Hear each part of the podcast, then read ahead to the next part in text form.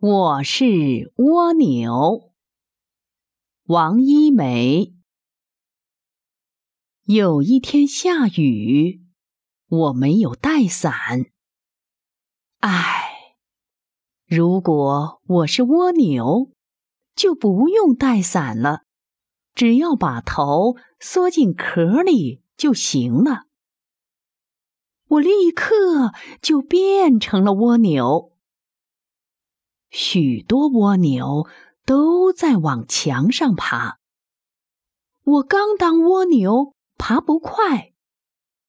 我看见只瘦瘦小小的蜗牛爬在后面，就像我们班最小的豆豆，总是跑不快。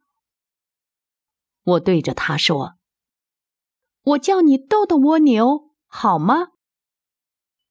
蜗牛用闷罐子一样的声音回答：“好的，可是现在我没空说话，快往上爬，墙角边会淹水的。”我从壳里探出头看了看，真的，水快淹进来了。唉，当了蜗牛就有了蜗牛的烦恼。我只好跟着往上爬。豆豆蜗牛爬到我跟前的时候，不小心打了个滑，我赶紧去拉它，结果我和豆豆蜗牛一起摔了下去。不好了，我的屋顶有一条缝了！豆豆蜗牛叫起来：“哎呀！”我的屋顶也有一条缝了，我叫着：“快去打电话，请人来帮忙！”豆豆蜗牛指着一朵小小的、粉粉的野喇叭花说：“蜗牛们有野喇叭花电话，但是该打给谁呢？”这时候，我想起了爸爸。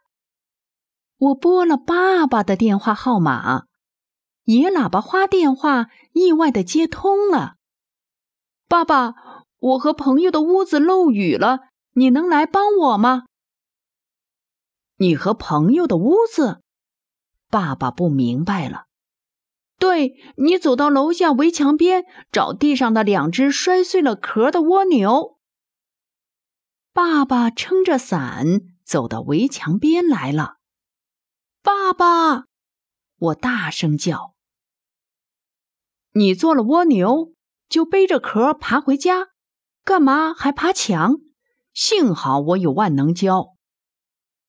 蜗牛的壳就是家，爬到哪儿都在自己家里。”我说。爸爸说：“那好吧，能不能请我去你们家玩一玩？”当然不行，我们这小小的家只够自己住。豆豆蜗牛回答爸爸：“我开始对自己的新家不满了，发起愣来。爸爸趁我发愣的时候，用万能胶补好了我们的壳。我和爸爸撑着伞准备回家。”豆豆蜗牛很舍不得我们。如果下次我再摔坏了壳，还能找你吗？当然可以。爸爸对我的朋友一向是很热情的，即便没机会摔坏壳，你也可以打电话来聊聊天儿。后来，我还常常到墙角边玩耍。